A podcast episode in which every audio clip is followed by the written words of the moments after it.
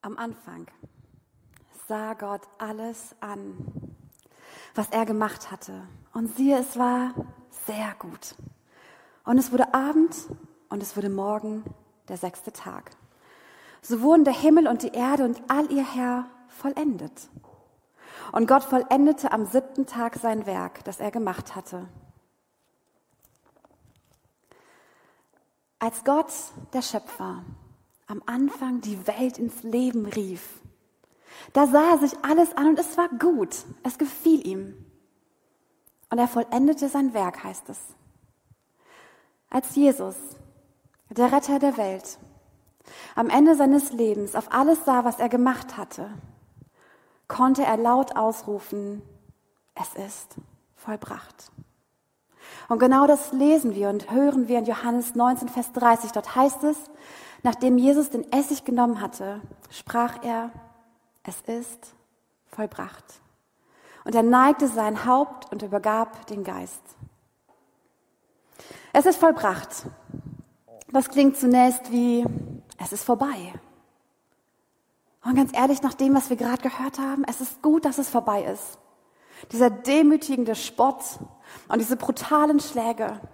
Es ist gut, dass es vorbei ist. Dieser schmerzvolle Kampf am Kreuz, dass es mit dem Tod ein Ende hat.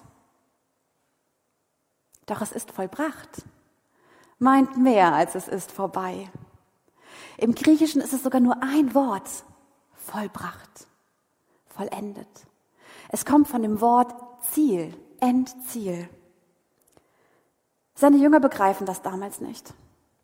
Für sie ist das eine Niederlage. Jesus, unser Freund und Herr, hängt da am Kreuz. Wie kann das sein? Und mit ihm unsere ganze Hoffnung, die wir auf ihn gesetzt hatten. Und mit ihm unser ganzer Lebensmut, den wir bei ihm gefunden haben. Und mit ihm unser ganzer Lebenssinn, den er uns gegeben hat. Und diese Niederlage treibt sie in die Flucht.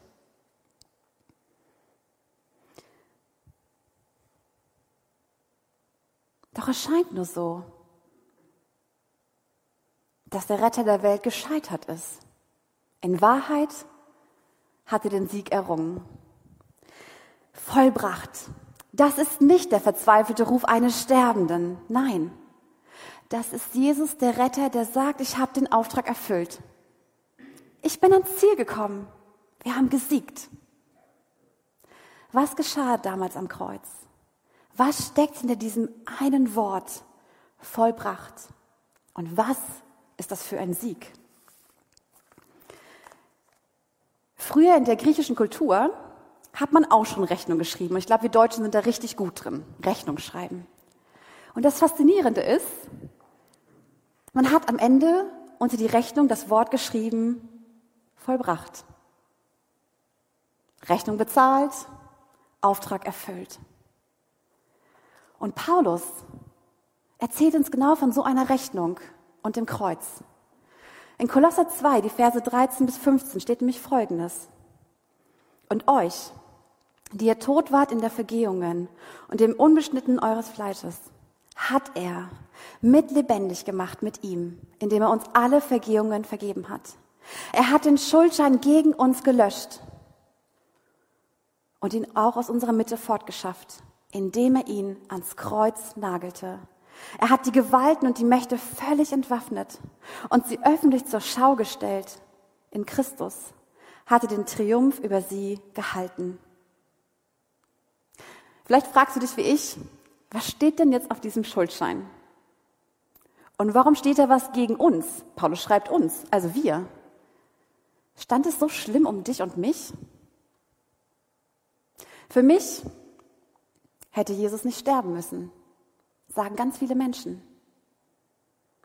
Und ganz ehrlich, es stimmt, wenn wir Sünde nur als etwas betrachten, was rein moralisch ist, im Sinne von falsch oder richtig. Aber die Bibel erzählt uns eine andere Geschichte. Sie erzählt uns am Anfang nicht von einer, einem moralischen Fehlverhalten, sondern einem Vertrauensbruch zwischen Gott und den Menschen. Am Anfang in der Geschichte gibt es eine unfassbar schöne Vertrauensgemeinschaft zwischen Gott und den Menschen. Das ist alles sehr gut. Aber dann taucht dieser Zweifel auf, der in Kopf und Herz der Menschen gesät wird. Meint es Gott wirklich gut mit uns? Und ich glaube, bis heute ist dieser Zweifel immer wieder in unserem Kopf und unserem Herz. Meint Gott es gut mit mir? Hat er mich vergessen? Hat er mich im Stich gelassen? Und aus diesem Zweifel wurde ein Misstrauen. Und die Menschen entschieden sich damals, lieber nicht mehr mit Gott, sondern ohne ihn zu handeln. Und sie ergriffen die Frucht. Und Gott? Gott schickte diese Menschen, seine Menschen aus dem Garten Eden, nicht als Strafe, aus Schutz, weil er gesagt hat, ich will auf keinen Fall, dass Misstrauen für immer unsere Beziehung zerstört. Ich will wieder Vertrauen in unserer Beziehung haben. Aber was macht man mit einer Beziehung, die von Misstrauen zerstört wurde? Wie kann man da wieder Vertrauen aufrichten? Wie geht das? Viele Jahrhunderte später ist wieder ein Mensch in einem Garten mit Gott. Jesus. Im Garten Gethsemane spricht er voller Vertrauen zu seinem Vater im Himmel. Und er handelt nicht ohne Gott, sondern er handelt mit Gott. Und er sagt, nicht was ich will, sondern was du willst, soll geschehen. Und er legt dort den Grundstein für diese neue Vertrauenseinheit zwischen Gott und den Menschen. Und sein Weg? Vergebung. Vergebung richtet Vertrauen wieder auf. Vergebung. Warum Vergebung? Ich glaube, wir müssen Vergebung in einem größeren Kontext sehen, nämlich vom Anfang und vom Ende der Welt. Am Anfang schafft Gott die Welt und er sagt, es ist sehr gut, es gefällt mir, so nah mit den Menschen zu sein. Und am Ende in der Offenbarung lesen wir, dass Gott sagt, siehe, ich werde bei den Menschen wohnen und sie werden mein Volk sein und ich werde bei ihnen sein. Am Anfang Weltschöpfung und am Ende Weltvollendung.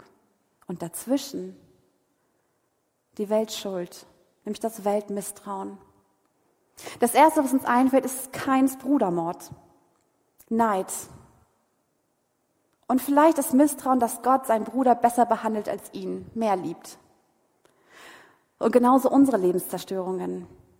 Und da ist König Davids fehlende Selbstbeherrschung. Zu meinen, er braucht diese Frau auch noch, statt zu vertrauen, dass Gott doch sein Hirte ist, bei dem ihm nichts mangelt und unser fehlende Selbstbeherrschung. Und das ist Petrus Verleugnung, zu meinen, ich kann das aus eigener Kraft. Und unser eigenes Versagen, statt auf Gott zu vertrauen. Doch dann spricht Jesus voller Macht. Es ist vollbracht. Meine Vergebung richtet Vertrauen wieder auf. Vergebung hat eine unglaubliche Dimension.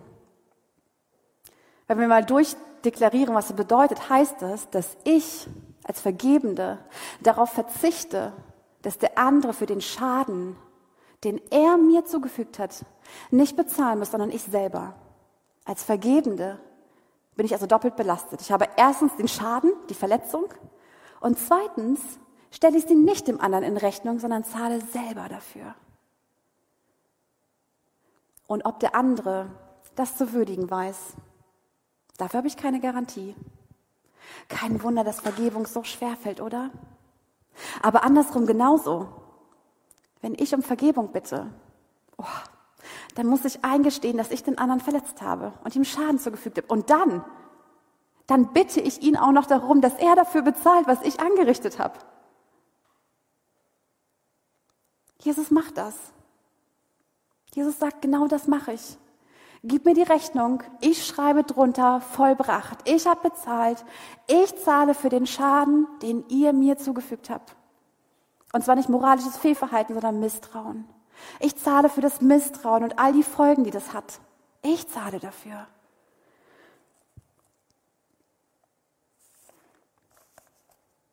Ein für alle Mal. Aus einem einzigen Grund. Wir haben es eben in der Moderation gehört weil Jesus nicht mit zerstörten Beziehungen leben kann. Nein, das geht nicht. Warum sollte ich mich auf Gottes Vergebung einlassen? Ich habe etwas neu begriffen, nämlich, dass Vergebung eine neue Zukunft eröffnet, die über meine Möglichkeiten hinausgeht. Und zwar eine Zukunft nicht nur für den, dem vergeben wird, sondern auch für den, der vergibt. Was geschah dort am Kreuz? Was bedeutet dieses vollbracht? Was ist der Sieg? Paulus nennt ein zweites. Er schreibt, er hat die Gewalten und die Mächte völlig entwaffnet und sie öffentlich zur Schau gestellt. In Christus hat er den Triumph über sie gehalten. Jemand sagte mal, ein Theologe und ein Seelsorger, 90 Prozent unserer Probleme haben ihren Grund in einem verdrehten oder einseitigen Gottesbild. Die Schlange hat am Anfang zugeflüstert, seid ihr euch sicher, dass Gott sein Leben in Fülle wirklich ganz mit euch teilt, dass er nicht etwas zurückbehält? Und ich glaube, bis heute flüstert uns der Widersacher Halbwahrheiten und Lügen über uns selbst und über Gott ein. Und ebenso, wenn wir sehen, wie Menschen oder wir selbst in unserem Leben zerbrechen, dann ist das meistens der Grund, dass da Mächte im Spiel sind, die wir mit eigener Kraft nicht mehr stoppen können. Und so hängt Jesus da am Kreuz. Und der Widersacher ist sich seiner Sache sehr sicher. Jetzt ist der Sohn Gottes hier am Kreuz. Und mit seinem Tod werde ich siegen und habe das letzte Wort. Alle Mächte und Gewalten, der Tod selbst, haben den Sohn Gottes, die Quelle des Lebens im Würgegriff. Der Tod siegt, nicht Gott. Und es scheint so. Aber am Anfang der Geschichte, als dieses Misstrauen in die Beziehung kam, hat Gott sein erstes Versprechen gegeben. Und er hat gesagt zur Schlange, der Nachkomme der Frau wird dein Nachkommen auf den Kopf treten und du wirst in die Ferse stechen. Jesus, der Sohn Gottes, geboren von der Jungfrau Maria, hängt dort am Kreuz und seine Füße werden ihm durchstochen, durchbohrt. Und doch siegt er. Er siegt. Und das Spannende ist, dass Jesus selbst es vorher sagt. Wir lesen es in Johannes 12. Da erzählt er von seinem Tod. Er sagt, jetzt ist das Gericht dieser Welt. Jetzt wird der Fürst dieser Welt hinausgeworfen werden. Und ich, wenn ich von der Erde erhöht bin, werde alle zu mir ziehen. Dies aber sagte er, um anzudeuten, welchen Todes er sterben sollte. Der Widersacher hat das letzte Wort. Jesus hat das allerletzte Wort. Und er sagt, wenn der Tod seine ganze Macht hier zeigt, stelle ich öffentlich, wie ohnmächtig das eigentlich ist.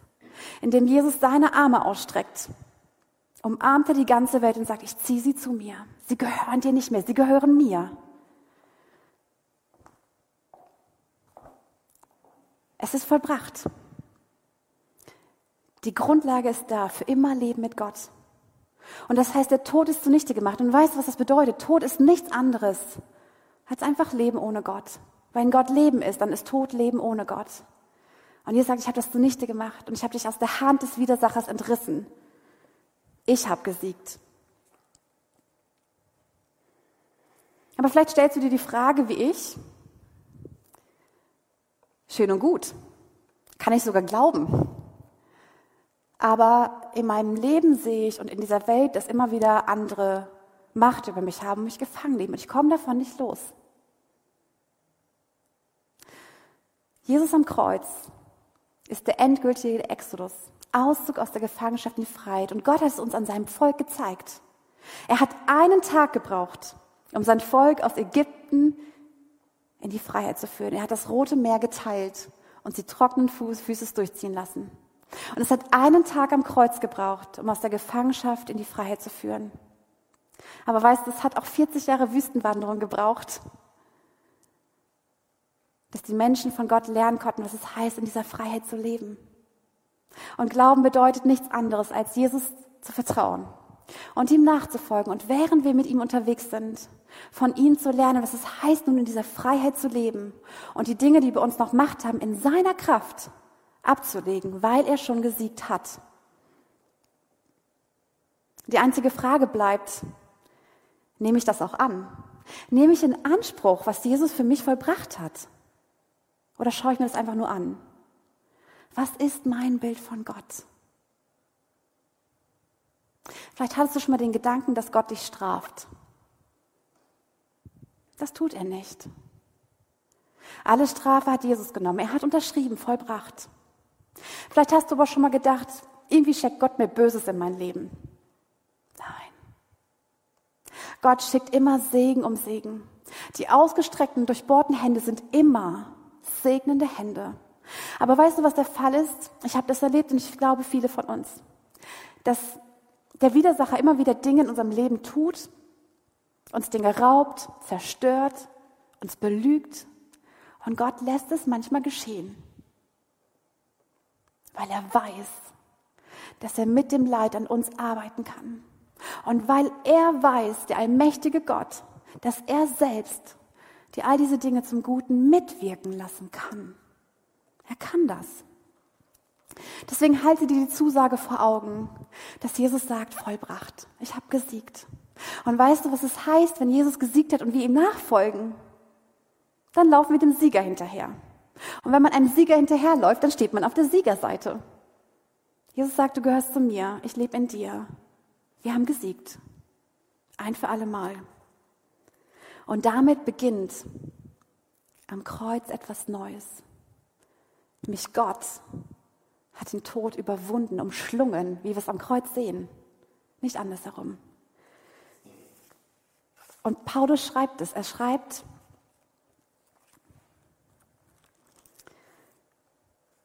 dass Gott uns mitlebendig gemacht hat in Christus. Weißt du, vielleicht hast du schon mal gehört, dass Jesus sein Leben gelassen hat, damit wir eines Tages in den Himmel kommen. Oh, das ist so klein gedacht für einen so großen Gott. Nein, Jesus lässt sein Leben, damit Gottes Königreich hier auf Erden, wie es schon im Himmel ist, aufgerichtet wird. Und bei diesem Wort, es ist vollbracht, höre ich den Klang der Schöpfung am Anfang, wo Gott sein Werk vollendet. Es ist alles bereit für die neue Schöpfung. Leben in Freiheit, Leben in Christus. Das Kreuz ist die Antwort auf dieses kraftvolle Gebet, das Jesus uns beigebracht hat. Vater, dein Reich komme und dein Wille geschehe. Wie im Himmel, so auch jetzt auf hier auf Erden. Das ist die Antwort des Kreuz. Wir sind mittendrin, weil Jesus sein Leben gegeben hat, sind wir mittendrin im neuen Königreich. Und ja, es ist im Anbruch, noch nicht fertig. Es ist bruchstückhaft. Aber weißt du, es ist wirklich und es ist erlebbar und es ist spürbar.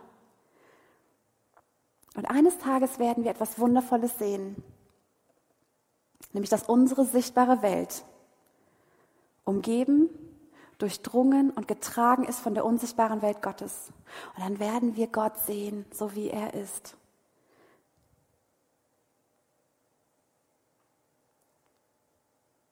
Es ist vollbracht.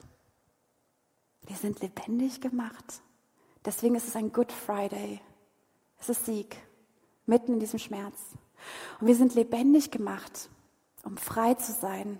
Nämlich frei zu sein von den Folgen dieses Misstrauens, wie Keines erlebt hat und David und Petrus. Wir sind frei in unserem Können und Nicht-Können.